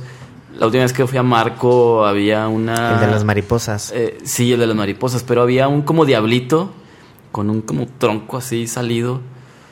Y yo digo, ¿qué es esto? Y nada más venía el título y el... Bueno, el- por eso yo, yo autor. estoy muy Entonces, peleado con Marco porque se pone Marco el museo de todos o para todos. Y la gente, pues si cae en la trampa de la campaña publicitaria, vas y encuentras algo que a mi parecer, a mi prejuicio, llámelo como quiera, no tiene mucho valor es- estético, no hay un esfuerzo grande del artista, no está resonando con nada en la audiencia, está la gente blofeando, queriendo ver si le entienden, van las chavas a hacerse selfies, o sea, por, por ningún criterio que le quieras poner, es no que cumple nada. desde el artista eso que está presentando ahí no estaba pensado para las masas Exactamente. o sea si hubiesen no querido un- para las masas hubieran hecho pop art o sea si hubiese Y no sería una buena aproximación para empezar el caminito. Sí pero el artista Tampoco se puede eh, condicionar. tampoco ¿no? sí o sea es como que Porque, por ejemplo, ¿qué pasa? Que va la gente y el niño le va a decir a la mamá, oye mamá, en vez de traerme esto, me voy a ver este Avengers. güey". O sea, Sí. per- Sí, o el perdemos parque, oportunidad de, de enamorar a la gente, de enamorarnos del pero arte. güey. siendo honestos ese no es el interés del marco enamorar a la gente o sea No, no, no están siendo. Eh, el marco vive de sus patrocinadores. Sí, es que ese- Las orquestas tema, viven de sus patrocinadores. ¿Quién es el patrocinador? El rico. ¿Quién es el patrocinador de- del marco? O sea, no eres ni tú, ni soy yo, ni es nadie. Es gente Las que clases está, dominantes, Que, que sí, que está aportando millones de pesos porque tú sabes lo que significa montar una, un- un- una sala de marco. O sea, es, estás hablando de miles de pesos. O sea, sí. miles. Sí. Transportar obras de arte de Ciudad de México para acá. O sea, estás hablando de... de el puro seguro, ¿no? el puro seguro. ¿Qué cuesta? En realidad, las orquestas nunca son autosustentables. O sea, si ellos vivieran de la venta de boletos, serían tríos, o sea, serían duetos. O sea, no, no habría para pagarle a, a, a No, los pues de músicos. tu perspectiva, ¿no? Del tema Eh, del vivir de la música. ¿qué Sí, tan el vivir de la música, pues tú sabes cuál es mi historia. O sea, yo, yo dejé eso por un lado y vivo ahorita de otra cosa, ¿no? Porque no es eso. ¿Cuántos pueden vivir de ser escritores? O sea, si no eres, si no eres un escritor que está escribiendo de, Chistes. de, de Un este, influencer. o, o estás escribiendo de- motivación personal o de esas cosas Ah, de, de eso. acuerdo. Si te, qui- ¿Quién vive de escribir poesía? No, no, hombre. O sea, menos, menos. Sí, no, no, no, menos. nadie. Nadie vive de, nadie vive de eso. Entonces, Y buscan becas. entonces, Y- y de- exactamente. Y, de, nuevo, cuando buscan becas o buscan ganar concursos, lo hacen pensando en ganar. en el rico, Exacto. que el rico aprecie y lo, eso, y eso ya condiciona de. lo que estés haciendo. Entonces, eh, ¿por qué los conciertos de las orquestas vas en traje, en smoking? O sea, O sea, nadie más está sentado ahí en smoking. Pero tú vas de smoking y vas todo eso porque estás tratando de, de ser curiosito para el rico, para el Snob. para que sí, para que el rico diga, no, mira, o sea, o sea, Sí, de acuerdo. Buscamos la es- aceptación, ¿no? bus- eh, estás buscando una aceptación. O sea, entonces, ¿por qué Marco no funciona así? ¿Por qué las obras no están pensadas para que vaya el populacho? Por decirlo Bueno, así. ¿no? entonces no es un museo para todos. No, definitivamente. Eh, con eso es con lo que yo estoy peleado, ¿no? o sea, no es. O sea, porque el MoMA no, no está comunicando que vengan todo el mundo para acá, ¿no? O sea, desde que vas al MoMA ya sabes que vas a ir a encontrar muchas cosas que le están pegando a la mamada. Y se vale porque está pensado así, güey. Pero te lo mezclan con Van Gogh, con Picasso, con... Entonces hay para todos gustos, güey. Sí, terminas corriendo por tratar de Sí, ver las que en algún momento has visto y te y, gusta, tomarte la selfie o decir, pero ahí "Ay, sí hay para a-". todo, pero ahí sí hay Sí. para todo, ¿no? Sí, a diferencia de este tipo de comunicación que, oye, en realidad no es para todo. Hace rato, Mau, tocaste algo muy por encimita del, del rol de los ricos. Eh, ¿Qué ha pasado? En- hay muchos millonarios en el mundo, o sea, hay muchos, muchos. no cambia. Nosotros no, no somos- estamos ahí, ¿no? Por eso estamos hablando aquí en un podcast cotorreando de ellos. ¿Qué pasa? Que el millonario antes podía presumir de tener el mejor carro, la mejor casa. Ahora como ya son tantos, ya no puedes presumir de tener el mejor carro, porque hay otro güey que se compró el mismo carro o mejor. No puedes presumir de tener la, mejor casa, porque hay otro güey que va a construir una casa más grande, güey. O va a comprar el castillo de no sé qué. ¿Qué ha pasado? Que el rico ha empezado, no ha empezado, ha estado coleccionando arte. ¿Por qué? Porque el arte o las piezas de arte eran, me gustaría decir que son, pero eran finitas.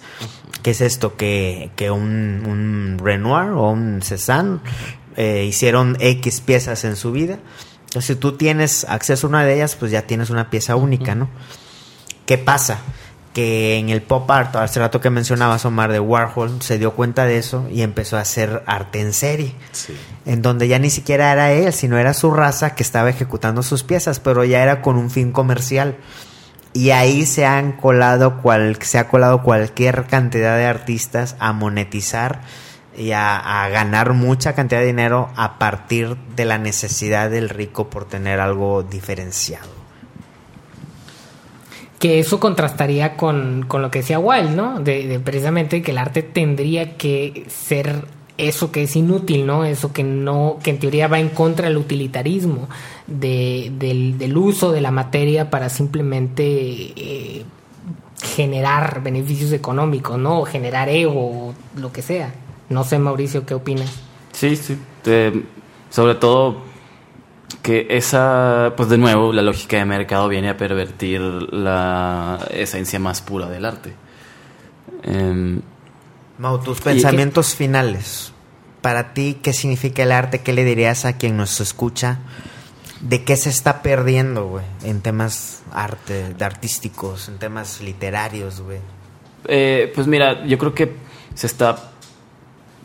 No, o sea, no- no me siento como autorizado para decirle como por qué, pero eh, yo pienso que si, si no nos interesamos en el, en el arte nos perdemos de, de, de- de un, de un escape, del, del escape que necesitamos de, de la vida diaria, porque estamos muy, mu- muy ensimismados, muy, o sea, vamos por el mundo eh, ejecutando eh, acciones que son rutinarias y necesitamos un escape y ese escape nos lo da el arte, sea la literatura, el cine, eh, las artes plásticas o, la música u otros formatos.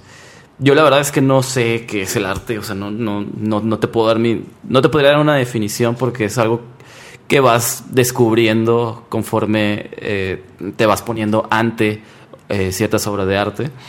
Em, entonces, no, no sé lo que es, pero creo que tampoco lo quiero saber, porque si lo supiera, entonces eh, caería en este vicio de, de, de menospreciar y de em, descartar de antemano algo que quizá me está tratando de decir el artista. Entonces prefiero mantenerme eh, abierto y, y receptivo para, para, para no perderme precisamente de lo que sí puede hacer arte. Enoch. Fíjate, guardé para el final una frase de un clásico de, de, de la historia del arte que Coelho. se llama Gombrich. Eh, tiene un libro que se llama La historia del arte y en la parte introductoria eh, viene una frase que dice, y precisamente se está refiriendo a estos dilemas, ¿no? De a qué le llevamos arte, a qué no, eh, si el reggaetón, bueno, esto se escribió hace muchos años, no había reggaetón, pero está hablando precisamente de las distintas manifestaciones que en algún momento podemos interpretar como arte. Fíjense lo que dice. A ver. No hay ningún mal en llamar arte a todas estas actividades. Mientras tengamos en cuenta que tal palabra puede significar muchas cosas distintas en épocas y lugares diversos, y mientras advirtamos que el arte, escrita la palabra con A mayúscula, no existe, pues el arte con A mayúscula tiene por esencia el ser un fantasma y un ídolo ahí, ahí mi referencia y mi analogía con, con la idea de Dios, ¿no? Eh, con el hecho de que el arte no existe, porque cuando lo queremos captar eh, nos, en- eh, nos, enfra- nos enfrascamos en este cúmulo de contradicciones que en vez de permitirnos relacionarnos con el arte, nos aleja de una experimentación y tratamos más bien de, de contenerlo, ¿no? Y creo que siempre que lo tratemos de contener como objeto vamos a perder, Sí. no en lo intelectual, pero sí en lo experimental, en el experimentar en el arte como eso que es, Lo sensorial. exactamente. Antes de dejarte que cierres, Omar, por ser invitado de honor esta primera, que no sea la última. y el experto. El experto. ¿En qué? Para mí yo creo que eh, si nos perdemos de, del arte o de crecer en temas de arte, y va para mí antes que nada, que debo saber más, es perderse de la capacidad de resignificar la realidad, güey. Porque cuando, cuando yo leí algún pasaje de, de Borges, Borges como ya se habrán dado cuenta es mi escritor favorito por mucho, eh, de ver, por ejemplo, temas como el mar o el fuego, en donde hacía Borges referencia de que quien lo ve es como lo ve por vez primera siempre. Son cosas que yo no entendía, pero cuando me encontré con esas palabras, o sea, cada que yo prendo un cerillo o veo el mar me recuerda eso, ¿no? De que lo estoy viendo por vez primera, ¿no? En- entender el arte o apreciar el arte te da la capacidad de darle un significado nuevo a la realidad porque hay palabras que no alcanzan. O sea, las palabras no alcan- alcanzan a, a ciertos conceptos, ¿no? Cuando, cuando cuentas con esas herramientas, esos recursos artísticos, puedes entender y puedes ampliar tu realidad para hacerla más bonita, güey. ¿Por qué? Porque es diferente decirle a tu, a tu novia, a tu mujer, de que, oye, me, me gustas mucho como ser humano porque tu configuración ósea y tu, y tu estado anímico da, da, es compatible con el mío para que podamos procrear. Es diferente a llegar y decirle, ¿sabes qué? Con tu sola presencia me siento completo, carajo. Omar. Eso. Yo creo que ¿Te gustó? ¿Te gustó? Te lo dije mirándote a los sí, ojos. me viste a los Sí. ojos y temblé, así como, como tú en la capilla Oye, le Sixtina. tocó el rollo este güey. Así como en la capilla Sixtina. Igualito, caray. estremecí. Eh, yo creo que, que la invitación para la gente es eh, acercarse al arte nunca va a ser una pérdida de tiempo, en primer lugar. O sea, no es un. No va a ser de que. Eh, Ah, fui a, ver un museo y, y perdí el tiempo. No, no, nunca va a ser una pérdida de tiempo, porque algo te deja, por lo menos vas a poder decir, no me gustó, pero ya, ya sabes qué te gusta y qué no te gusta. Pero yo pienso que una cosa importante cada vez que nos aproximemos al arte es verlo como una como un reflejo de la sociedad. Porque le comentaba una frase con ustedes hace rato, antes de que empezamos a grabar, de que cada este, obra de arte es una digna hija de su tiempo. Entonces, acercarse al arte siempre va a ser un entendimiento del pasado. Este, podemos aprender mucho y, acercarse al arte moderno es, va a ser una, un entendimiento de lo que estamos viviendo en nuestros días, que también vale la pena aprenderlo. Entonces, nunca, nunca, este, de- desaprovechemos alguna oportunidad de algún acercamiento hacia el arte, ya sea lectura, ya sea este pues todas las, todo, todo lo que se puede relacionar con el arte. Pero que sí creo que debemos de, de tratar de evitar es el sentirnos superiores cuando logras entender alguna parte del arte. Porque, por ejemplo, hay una cosa muy curiosa que lo he escuchado muchas veces, es- descalificamos mucho el graffiti como una expresión artística, o sea, mm, oye, esta ciudad está horrible, o sea, está llena de graffiti y todo, y es, y qué decir que es una ciudad en las que por los poros de las paredes están saliendo gente que quiere expresarse De acuerdo. pero lo descalificamos. Entonces, el arte, conocer de arte no te hace superior. Eh, y, y el no conocerlo no te hace alguien, alguien inferior. Entonces, que te guste el reggaetón no te hace inferior. Y que te, y que si te gusta el reggaetón, dale. si te gusta el reggaetón, dale. O sea, no es. Pero eh, sí tendríamos que tener siempre en mente el que el reggaetón no es la única forma de arte, como la música clásica no es la única forma de, de arte, ¿no? Entonces, abrirnos, abrirnos, abrirnos. El propio, eh, eh, el propio este, ejercicio de abrir la mente te va a ir haciendo depurar después algunas cosas, ¿no? Y Puede ser que eh, te abres y de repente te das cuenta que el reggaetón no era lo que te gustaba, sino lo que te gustaba era el ambiente que generaba a lo mejor ahí eh, el, el perreo, como decías hace rato, era lo que te gustaba y te empieza a gustar otra cosa. O te das cuenta que te gustaba leer el cuento vaquero, pero en realidad no era lo que te gustara tanto las historias, pero lo que te gustaba era el, La nostalgia. el sentir por medio de la lectura, o sea, lo que te evoca a la hora de leer. O- Correcto.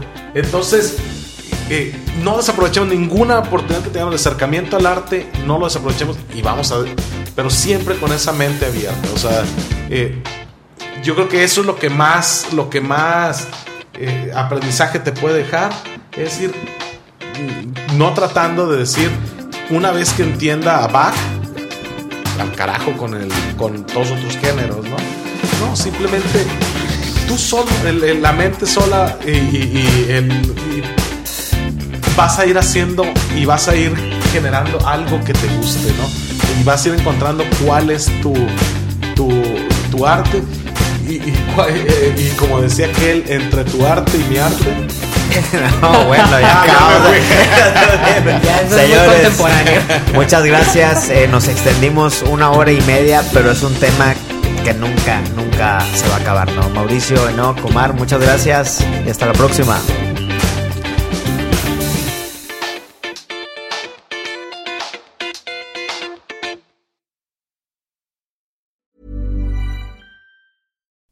You like to look five years younger? In a clinical study, people that had volume added with Juvederm Voluma XC in the cheeks perceived themselves as looking five years younger at six months after treatment. Look younger, feel like you. Add volume for lift and contour in the cheeks with Juvederm Voluma XC. Reverse signs of aging by adding volume to smooth laugh lines with Juvederm Volure XC. For important safety information and to find a licensed specialist, visit juvederm.com. That's J U V E D E R M.com. Not for people with severe allergic reactions, allergies to lidocaine, or the proteins used in Juvederm. Common side effects include injection site redness, swelling, pain, tenderness, firmness, lumps, bumps, bruising, discoloration, or itching. There's a risk of unintentional injection into a blood vessel, which can cause vision abnormalities, blindness, stroke, temporary scabs, or scarring. Talk to a licensed specialist to find out if it's right for you.